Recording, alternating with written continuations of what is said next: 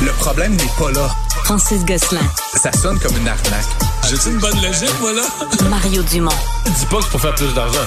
La rencontre. Gosselin. Dumont. Bonjour, Francis. Conférence aujourd'hui du gouverneur de la Banque du Canada à Montréal et euh, qui a dit ben le problème du logement, là, excusez-moi, mais c'est pas le mien, c'est le problème des gouvernements. Il a raison? Oui, ben, ce euh, il a raison. Puis ce qu'il reconnaît, en fait, c'est que l'effet de l'action de la Banque du Canada, euh, euh, quoi qu'il fasse, sera pas bon pour les ménages canadiens. Actuellement, comme tu le sais, Mario, les taux hypothécaires sont très élevés. Qu'est-ce que ça fait? Tu peux acheter une maison, tu payes infini d'intérêts sur, sur, ton prêt.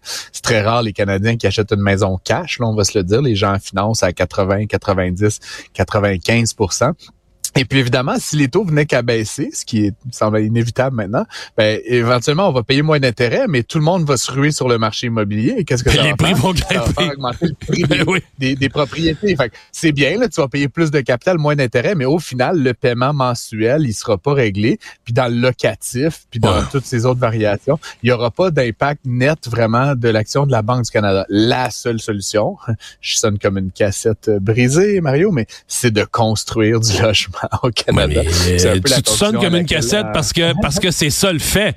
Il y a un déséquilibre de l'offre et de la demande, ce qui fait grimper les prix.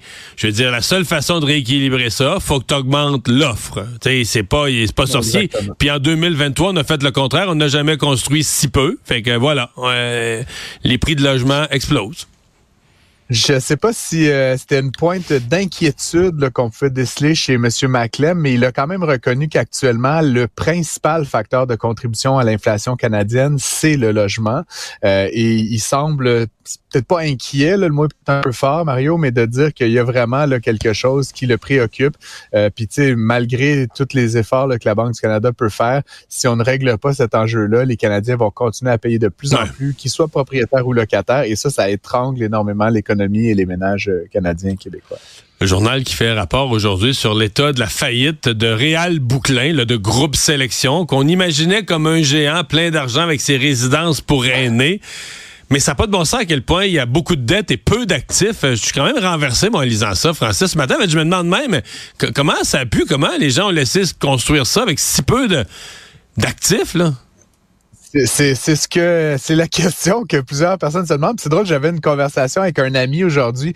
Euh, on commentait la faillite là, de Cookit. Tu as peut-être vu ça Ouais. passer, là, une entreprise. Bon, rien à voir, mais qui, qui disait qu'il y avait 25 millions de dettes. Je suis comme oui, mais tu sais, la compagnie, ça fait 8 ans qu'il opère. Il y avait quand même un plan. C'est normal qu'il ait accumulé de la dette pour éventuellement aller à quelque part. Mais là, Réal Bouclin, ce qu'on apprend, c'est que c'est des dettes personnelles. là. Fait que pour finalement financer son train de vie. Mais emprunté à des, des- des membres de la famille de sa conjointe, à tous des dizaines de millions à gauche, à droite, puis il n'y a pas d'actifs.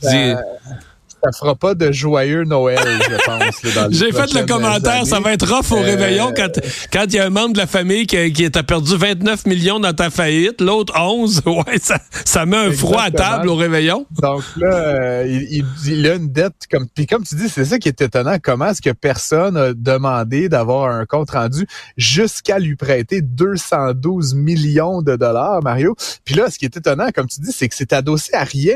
C'est-à-dire que c'est 200 000 212 millions qui a été utilisé pour, je sais pas là, à payer des repas au resto, des jets privés, je sais. Mais l'argent est disparu. Tout ce qu'il reste, c'est un condo en Floride euh, sur lequel il y a une dette d'ailleurs. là. Fait que le, le prêteur hypothécaire va passer en premier. Oui. Et apparemment, sur le 200 millions qu'il devait à des banques et des amis de la famille, il va rester 10 millions, fait que moins de 5% C'est une catastrophe, là, sérieusement. Fait qu'ils vont tout perdre, là. Je Je dire, ils, vont, ils vont recevoir du change, là. À moins qu'il y ait une entente un peu euh, derrière des portes closes là, qui va leur redonner ça d'une autre façon. Mais dans le cadre de la faillite personnelle de M. Bouclin, effectivement, là, ils vont tout perdre, 95% de ce qui lui avait été prêté. Euh, c'est vraiment, vraiment étonnant, je vais t'avouer, euh, Mario, là, cette, cette, cette histoire. Mais ça se peut-tu que les gens ont eu la foi, justement, là, tu sais, moi, mettons, quelqu'un venait me voir, puis il est propriétaire, je le vois, mettons, à la TV, il est propriétaire de méga blocs de personnes âgées, puis on se dit, tu sais, tous les premiers du mois, l'argent rentre, big time, l'argent rentre, les loyers, puis tu- tu t'imagines, tu le vois comme une machine à cash, c'est pas quelqu'un qui peut manquer d'argent. Est-ce qu'il y a eu cette espèce de foi-là? Je- J'essaie de...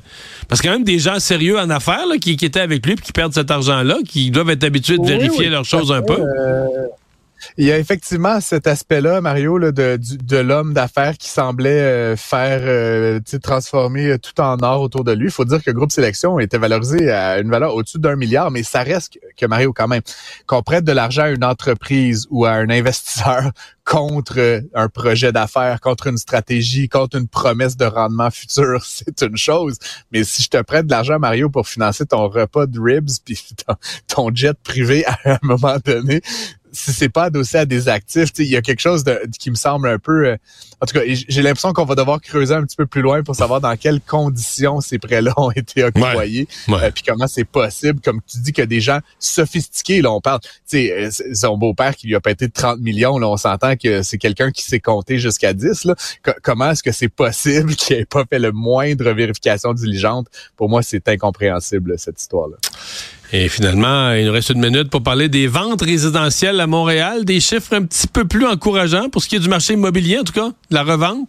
quand, quand même encourageant, Mario, dans le marché de la revente. Puis c'est vraiment tous les indicateurs qui sont au vert. Bon, les, les ventes ont, ont augmenté de 18% mais les listings, là, donc les inscriptions, ont aussi augmenté de manière assez importante.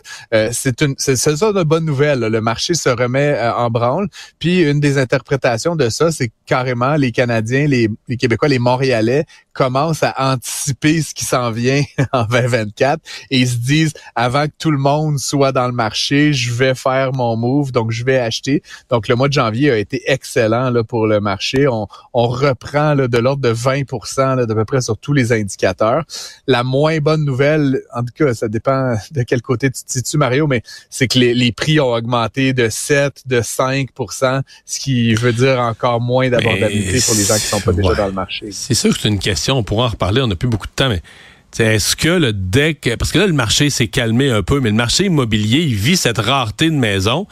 Est-ce que tout le monde, dès qu'ils vont voir l'espoir que les taux d'intérêt baissent ou même au premier quart de point, tout le monde va revenir fou comme c'était il y a trois ans, avant la montée des taux d'intérêt. Tout le monde se garochait sur les mêmes maisons, des 10-12 visites. Est-ce qu'on pourrait revivre ça? C'est une question. Merci, Francis. À demain. Au revoir.